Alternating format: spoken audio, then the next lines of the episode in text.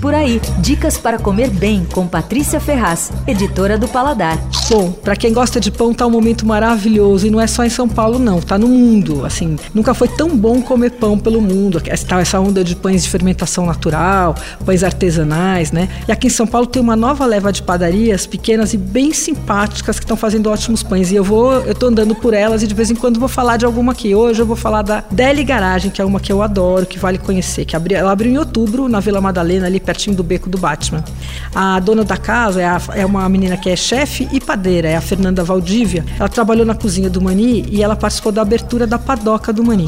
A Deli Garage é pequenininha, envidraçada, uma graça. Os pães ficam meio nos cestos assim presos na parede e uma outra parte fica num balcão vitrine, assim abarrotado, deixa a gente meio sem saber até o que escolher. Tem baguete, tem um filão de leite que é uma parecido com uma baguete, mas tem uma casca fina, uh, mais fininha assim que, o, que a baguete tradicional. Tem chabata, pão rústico, todos os pães que você pode imaginar. Tem pão de azeitona, de noz, mas os folhados e croissants é que são espetaculares. Ainda mais se você pudesse só te pegar uma fornada quentinha.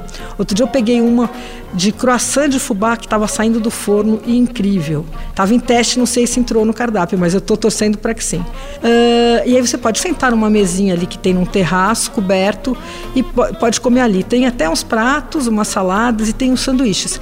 Se quiser uma sugestão, prova o sanduíche de terrine de campanha com picles e chabata, que é bacanérrimo. Bom, a Deli Garage fica na Rua Medeiros de Albuquerque, 431. É, funciona todo dia das 8 às 8, aliás, fecha segunda-feira.